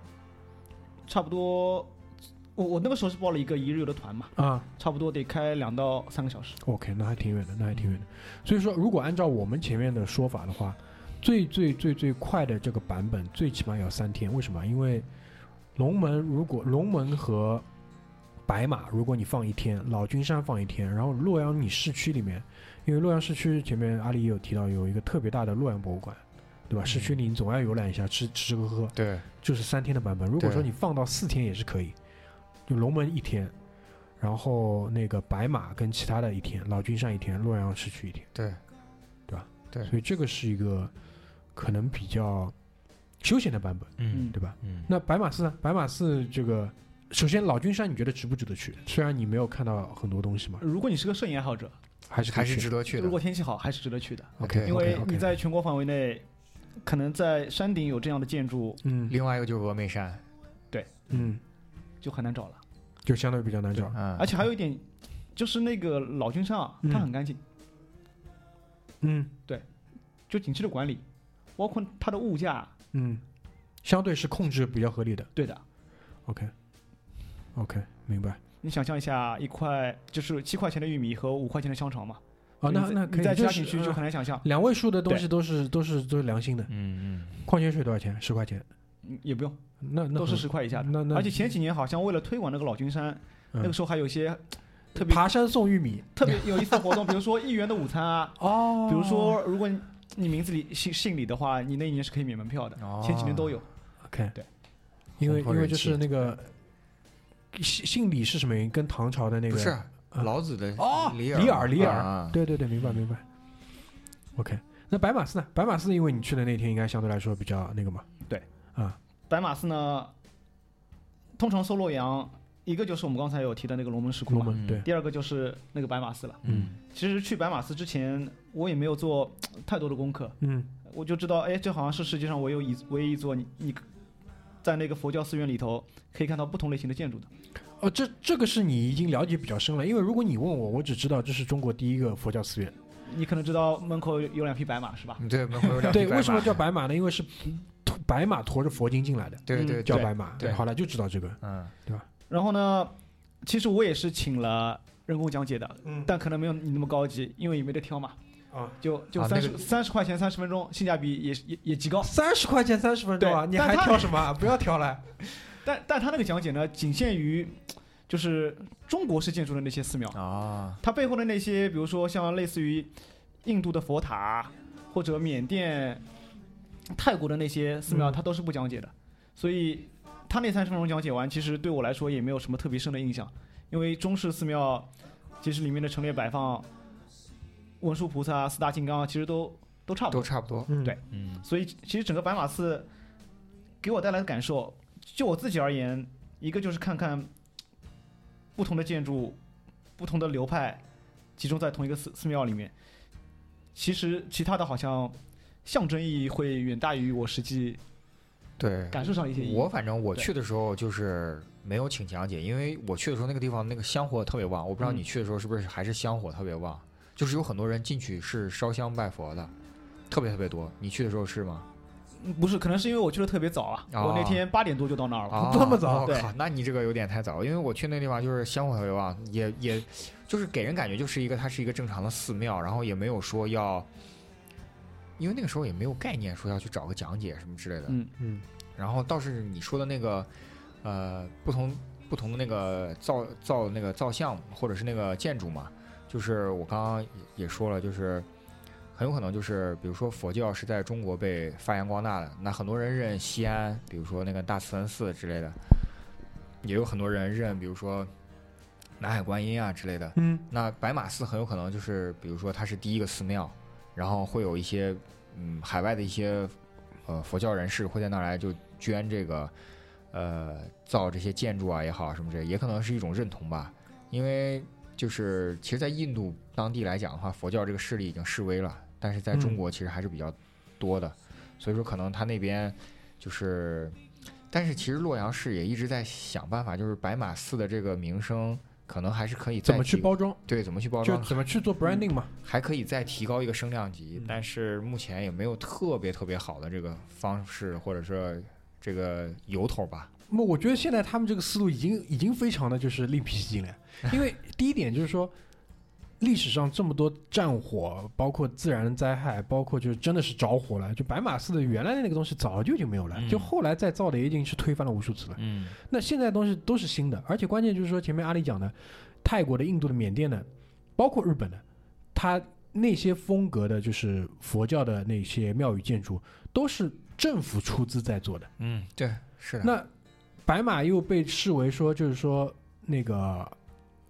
你可以把它视作一个就是发源地嘛，他们对出资在你的发源地造这样的一个，当然肯定是很漂亮的，对吧？嗯是我想象当中应该是很漂亮的。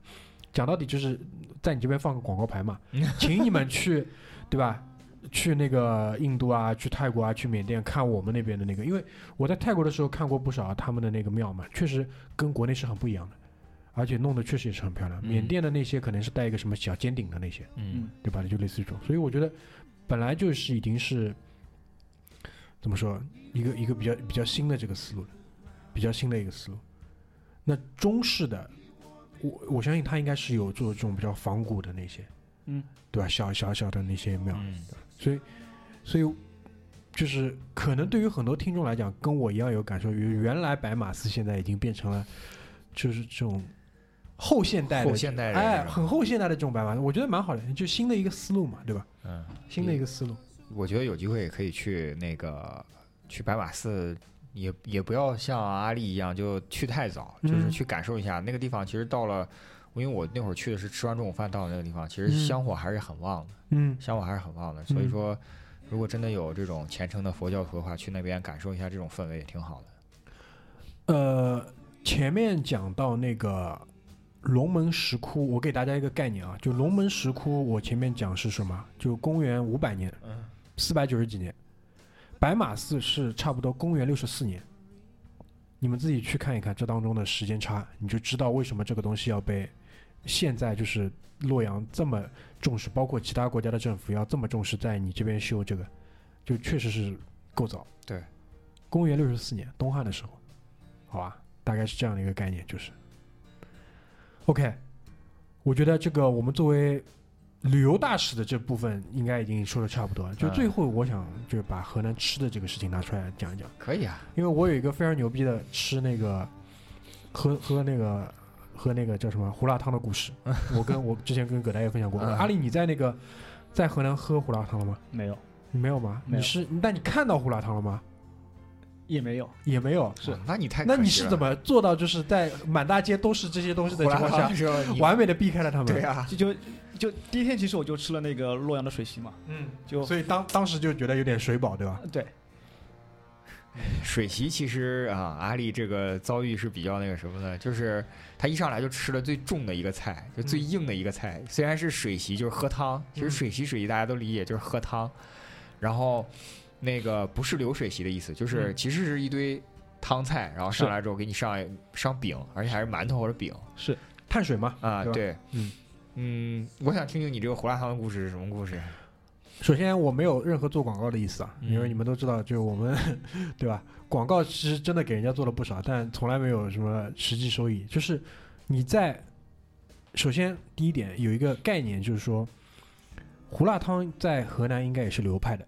对，分很多个流派，现在最最占尽风头、最主流的应该叫逍遥镇胡辣汤，这个我不知道我说的对不对。呃，这个是这个是地域流派的，还有 OK 这种人名流派的，就比如哦啊说方中山这种。最逍遥镇是什么啊？胡辣汤起源于河南省呃西华镇西华县逍遥镇。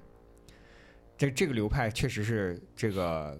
比较大的。其实河南已经被西呃逍遥镇胡辣汤所统统治了。你啊要真想喝别的流派胡辣汤，其实在西安是也有很的，难。啊，在西西安可安以有喝，在西安哦有就是另外它一个被流派的胡辣汤。它被挤出了河南市场。对对对，那对你你这样好吧，你先跟我们描述一下逍遥派胡辣汤的流派特点跟非这一派的这种特点，你怎么去区分它？逍遥镇胡辣汤就很简单，你喝到的就是那种料特别少，只有面筋和肉碎，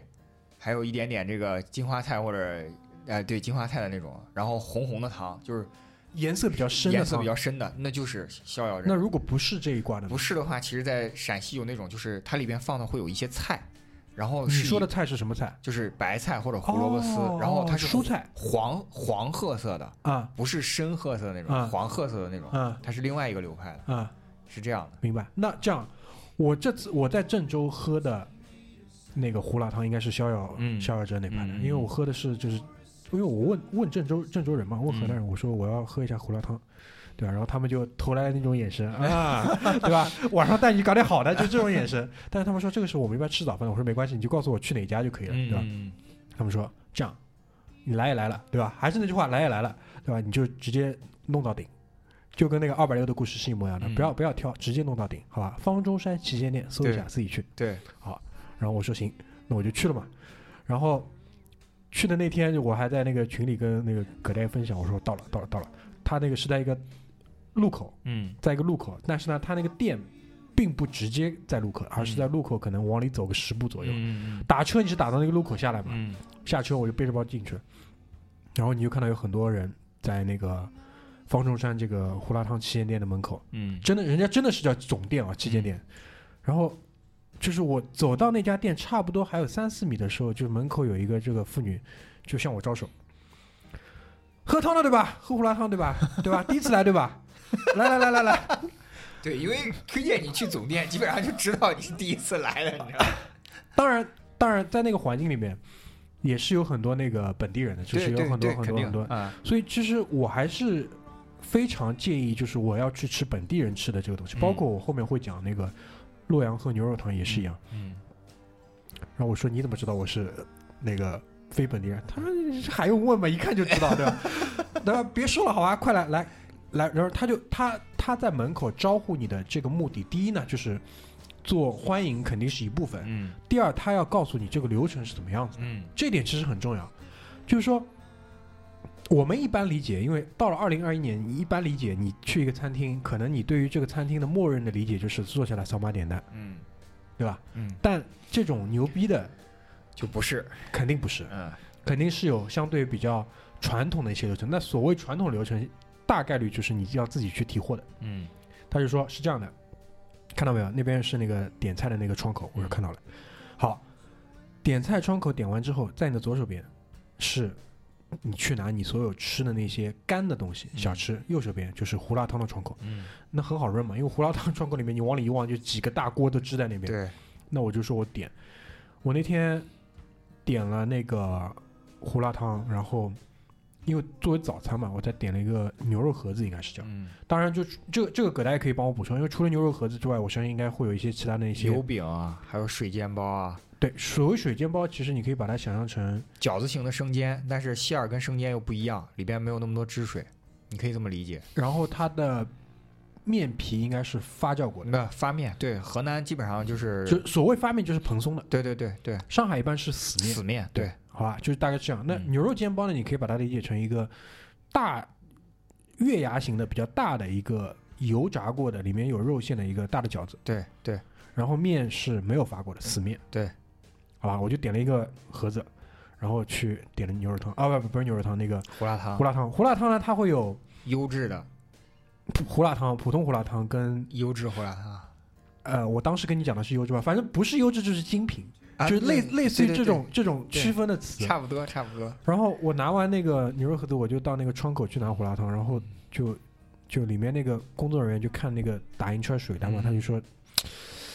呃，两个锅，一锅是优质，一锅是普通。虽然我看真看不出有什么区别。嗯然后胡辣汤的那个打汤的工作人员，我不知道是不是这样，就是说他永远会要去不停的去做搅搅动嗯搅拌跟翻滚，就防止粘锅吧，应该是对，不然就会沁成一坨，对吧？因嗯，为它里面应该是有勾芡，勾勾很多的芡，水淀粉对对或者对，是什么其他的淀粉对，其实就是洗面筋洗下来的那些面筋水，哦就是你面粉和好了之后，你把那个面揉揉揉揉揉揉到一定程度之后呢，它那个里边本身的那些，那应该我记得还以前了解过这个，就是反正就是我们所说的面筋，嗯这边叫烤麸，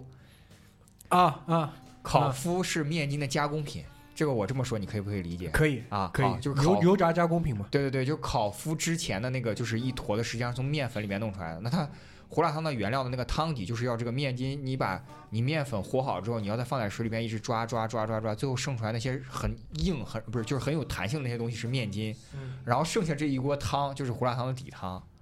就是一部分底汤，另外一部分是高汤嘛，这是一部分底汤，那你必须要一直搅，不然它就会像面粉一样就沉淀，然后就就坨在一起了。嗯嗯总之呢，两锅里面一锅就是我买的那种啊普通的，因为我想也没有必要，就是说、呃搞得搞得那么那么那么精致嘛，对啊吧？然后他就说这锅已经不行了，他就不能咬，他他他不停的在判断这个东西能不能出品。嗯他说他不行了，那我说我还要上班，他说这样吧，你要么就加点钱，其实不贵，再加个十块钱多少钱，我给你搞优质的。嗯那我说行啊。然后我最后发现，就好像好似普通胡辣汤跟优质胡辣汤的区别就是，优质胡辣汤它会再多给你一些额外的，就是食材，嗯基本上以所有就是你能想象到的壮阳食材为主。当然没有那些什么边这么夸张，但基本上就是那些东西，就是会有一部分肉末，然后会有一部分就是内脏类的。内脏类的因杂为我碎我，我看不清楚是什么但东很西，少很少。一对小碟嘛，对对对，一小碟。然后对这就是所谓优质。啊啊啊，然后我就坐坐下来吃，嗯然后整个店里面就是包包括算上前面那个在门口跟我打招呼的，我当时原话跟葛葛大爷说，就是整个河南三十五到四十五岁，所有做餐饮行业最优秀的、长得最漂亮的女的全在这里了。 就因为我们做服务行业，很明显，你一看就知道这是选拔过的。嗯第一，这是选拔过的；第二，是有流程的；对。第三，人家品控做的确实好，人家那那个他前面不愿意舀给我的那一锅里面，其实还剩一个底，就基本上还剩个三分之一。嗯，他觉得不行了，因为人家是有这种坚持的，对对吧？所以这就是就是胡辣汤，那这个东西口味到底怎么样，南方人很少能吃得惯，就我说很实就话。很难形容，你哎，知道吗？对对对对，就是你们都喝过酸辣汤对吧？对，它有它跟酸辣汤有像的地方，第一就是相对来说因为都是勾芡的嘛，对就口感都是浓稠的，嗯但问题是酸辣汤是绝对不会有这么重的那种。你可以讲是药味，胡椒味，胡当然胡椒是另外一部分，就是我首先先吃到的其实是类似于这种食材跟药材的味道，新香料的味道。对，嗯然后呢，从口感上又有这种更强的那种灼烧感，就是胡椒它用的是很多很多，对对，嗯一大早搞这个东西啊，御寒用的，那是在北方是御寒用的。对啊，所以啊，我那那个时候第一次去就是差不多现在这种季节嘛，嗯，就直接就是衣服全部干干湿掉，对，你能能有多燥你知道吧？然后那个牛肉盒也是量是很足的，很足的。就是一直拿餐巾纸擦汗，就这种这种状态，对，它就是让你发汗的，因为嗯那个最早就在乡下也是，它是，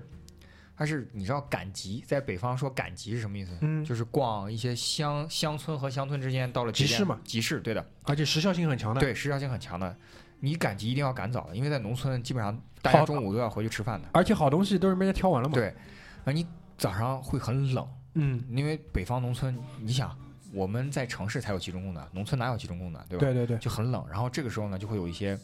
其实这东西就是，呃，高汤不管是羊汤也好，还是这牛肉汤也好，它就是高汤的，就是牛羊的下水和一些骨架熬的这个汤。然后再加上胡椒，对胡胡麻就是西边的那对个，对对对对，它就是为了让你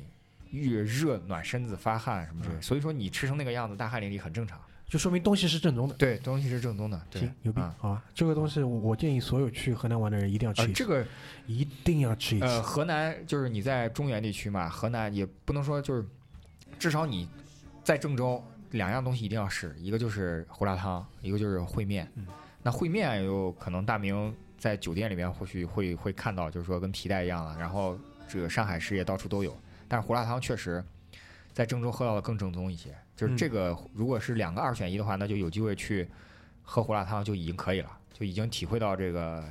普通饮食文化了，中原普通饮食文化了。对，而且就最关键还是那个点，就是老百姓也普通老百姓也吃普，通老百姓也吃，天天都吃的。对。但就相比胡辣汤来讲，就是洛阳的牛肉汤，我是真的真的喜欢。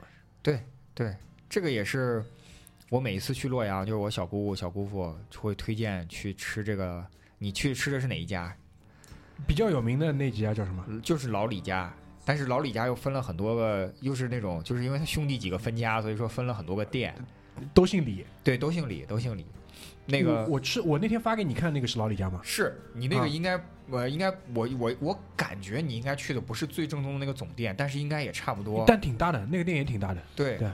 脏不脏？不脏啊，那就不是总店，啊总店特别脏，就是、啊就是地面上有一层厚厚的油，那没办法，但是丝毫不耽误，啊就是那家店永远都排队，而嗯且那家店就是牛逼到什么程度吧？一开始是做早午市，一开始做早午市，后来实在是生意太好了，嗯撑不到午市，为啥吧？老太太也要做品控，老啊太太是传人，有坚持对，有坚持。嗯后来就是做早市，做早市，后来就是他兄弟俩分家之后就说，那量能供应上来或者怎么样之类，就也做早午市。反正现在那家总店确实是，但是风格跟你吃的没有任何差异，你相信我。嗯然后那个灵魂也是，就是注入灵魂的那个大锅也是一样的，嗯，一样的。所以说，我觉得你应该吃的是比较正宗的。正宗，因为确实好吃。对，然后就是而且你你，我不知道是我跟你说的，还是你同事跟你说的，嗯就一定要买饼丝，饼丝它它呃一定要对他说就是优先级是饼丝是第一位的，对饼丝是然后第一第二位，个那个是叫什么锅盔呃，对锅盔薄锅盔，啊，其实就是油饼嘛，就是不烘是烘饼烘的饼，是两很薄很薄两层面皮贴在一起，然后啊两面备烤，两面但是是烘烘烤出来的，烘出来的，烘烤对出来，对对对对对对对，烘出来然后最次才是油饼，就是那种厚厚的，然后发面的油饼，啊，对对对，就上海我们这边叫枪饼，是那个东西吧？反正超市里有卖的，就是厚厚对的对，厚的呀是发面然后的，切成那种三角形的，在超市里面对卖。枪饼枪饼，啊我们叫枪饼，不知道为什么就你买饼丝，我就知道你吃到灵魂了，啊。一定能吃到，这这一入口就是 一发入魂的那种感觉。对对对对对，然后就是我因为不懂嘛，就是在整家店面里面还找找勺，啊，他说你这个一看就不是不是当地人， 对对，当地人吃这个东西是不用勺的直接就碗喝的。对，就就碗喝，对吧？你说确实好喝，就是它那个我因为还拍了一下它那个煮牛肉那个大锅嘛，就真的是一大口锅、一大口锅在对那边煮。这个这个是这个品质，就上海这边就是吃早点的问题就是在于这个，就是如果你想吃一点类似这种东西呢，因为它图快，它也不可能坐下来吃，是，所以它不可能做到。因为如果你真的要熬这么大一锅汤的话，它那个量跑不到。对，对这就是问题。就如果能好好做碗面已经不容易，因为面的话，其实汤头也是蛮重要是的，是的，的。这个是我觉得，就是早点早点方面两个比较那个，倒反而是就是，呃，其他的菜，包但但因为毕竟就是无论是郑州、西安，包括兰州，牛羊肉都是没问题的，嗯嗯。牛羊肉都是好的。对，因为河南还有很多回民嘛，嗯就有很多回民会有这些手艺流传下来的，对，这个是没有问题的对。然后你包括你说的这个黄河鲤鱼，其实嗯，其实中原地区吃对对，鱼对于南方人来讲，就没有什么了，对，特别啊如果你吃吃惯粤菜的鱼，包括你吃惯就是比如说浙江的做法的鱼，包括你跑到渤海那边，对吧？吃惯做鱼的话，你再跑到河南吃鱼呢，这个就就很一般。对，真的很一般，嗯真的很一般。其实河南就主要就是面食，豫菜其实就大杂烩，嗯，所以说鱼这个就没有什么没有什么那个太多的一些推荐啊什么之类的。但是这个牛肉汤和就是如果去洛阳牛肉汤推荐，如果去郑州实在是挑代表的话，那肯定胡辣汤是首当其冲的。就胡辣汤还是要吃一吃，啊，我对觉得胡对辣汤还是要吃一吃。对对，嗯而且这个这个饮食配置其实是对的嘛，早上就是先把这种碳水啊干进去，对对，对吧？这个还是还是高级的吃法，嗯对吧？嗯。晚上你们一般吃什么呢？呃，晚上就是如果是河南人的话，就是 会吃稀饭，嗯，喝稀饭我。到到反而是晚上吃稀饭。对，晚上吃稀饭，嗯然后吃饼，油是饼也牛好饼，，呃，死面的、发面的，嗯，然后会那个，或者是晚上有人吃面条、吃烩面，就吃汤面，嗯嗯吃汤面，嗯然后或者吃馒头，馒头炒菜，你指的馒头是里面没有馅儿的，对吧没有，馅儿的啊，没有馅儿因的。为你说到这个，我记得就是包括你也跟我展示过很多次嘛，就家里自己做的包子。嗯对对对，因为我在那个那个那个那个郑州的街边，我到郑州去其实不太在酒店吃早饭，我嗯喜欢跑到街边去，嗯，因为你能吃到各种各样奇奇怪怪那个馅儿的包子，对的，对的，什么就是就是比如说豆腐丁的，哎豆腐丁里面有那个粉条，然后再加我没吃到过的菜的包子，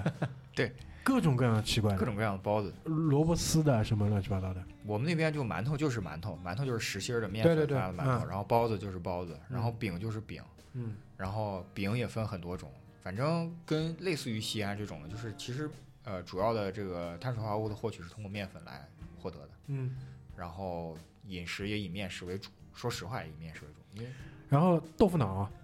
对豆腐脑这个，但是这个是是全是这样的，就是我在郑州吃到的豆腐脑特别的包容万 象，就是你可以选甜的，也可以也选可以，选咸的，对，这个是真的，这个是真的，就是这那是个。国际大都市啊。那个时候南北之争的时候，我就觉得特别奇特，因为我啊们在上大学的时候，我就在郑州上大学的时候，啊我们那个时候学校的食堂里面就已经提供甜豆腐脑了。就是就你是可以问他嘛，因为因为他打出来豆腐脑就这么一碗，而且量嗯特别大。他所谓咸的呢，我看了看，应该那个那个卤汁里面应该是有黄豆的一粒对，的，黄豆，然后他给你舀一点，舀一点，然后甜的嘛就是白砂糖就嘛，撒白糖，对对啊对，就是人家已经做到就是就两边都可以了。包容并蓄啊，，这兼个就容这并个就是蓄，兼容并 蓄，就高级高级，这个确实高级，嗯，可以啊。其他还有什么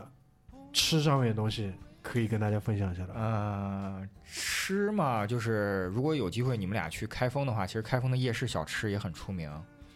然你后吃什么的呢？是什么都有啊就是呃牛羊肉啊，嗯然后这个火火锅类的这种涮涮了啊，还有就是一些小开封的小笼包啊，就是各种各样的凉皮啊什么之类都有。嗯，呃，这个就没有办法概括，因为其实虽然这个那小吃我可以这么理解吧？就开封是有这个夜市文化的对， ，OK？嗯，为什么呢？东？东京汴梁啊，啊，那我那我知道那从，我宋知道朝的时候就有这种市文化呀啊，就是有这种晚上晚上的这种文化的。对对对 OK 对 OK OK，对牛逼牛逼。嗯，然好的后别的地方其实这个我也不是说经常去，因为河南我去，我也没有说所有地方我都去过。那吃的也只能是以郑州为代表画一个这个圈，那剩下的等到大家有机会去发现一些新的东西，也可以反馈给我们，然后我们也可以去试一试。对对对，啊、好呀，那我觉得我们整个两期的话，差不多就可以结束在这边。总之，我觉得它绝对不是一个在二零二一年你再去看的话，它绝对不是一个再应该被妖魔化的地方。对，就特别有一些地方，你居然有资格去嘲笑郑州，我不知道你的自信是哪里来的。对就基基于基于我去过同样的两个地方的话，对吧？就嗯，那边那边的人，那边的吃的，对吧？各种各样的东西，包嗯括他，而且我觉得另外一点就是河南人不太提自己，不至少我接触到所有人，他不太会把自己那边有很多这种老的这种底蕴的东西反复拿在嘴巴上讲，嗯，不会的，因为太多了，嗯，因为太多了，他不太讲，他对反而倒不太讲，对，不像有些地方就是有有一个什么东西，他反反复复拿出来讲，嗯嗯，所以这个是我觉得蛮可爱的一个地方。还是比较质朴的一个省份，说实话还是比较质朴的一个省份。对啊，嗯，因为呃，陕西也不太有这种感觉。对，包括因为我们，我跟阿丽今年本来想还想说那个山西，我对们也是很想去看一看的嘛，对嗯吧，？所以你看，我们今年所有的移动方向都是往小麦主产区，哦这样的嘛， 啊对啊，对对啊呀，对啊，小麦主产区嘛，中对国啊的小麦主产区，对吧？就是在在挖一些就是头上的东西，嗯应该这么讲，嗯，好吧？OK，那我们今天这期就也结束在这边，好吧？这样的话就是呃，也蛮久没有就一个地方。把它拉出来做的这么细，对吧？嗯这一期我们也准备的比较多，嗯那希望大家可以喜欢，你也可以关注啊我们微信公众号“回声海滩”来跟我们取得沟通，好吧？嗯，那我们就到这边，谢谢大家，拜拜。拜拜拜。拜 Big Mama.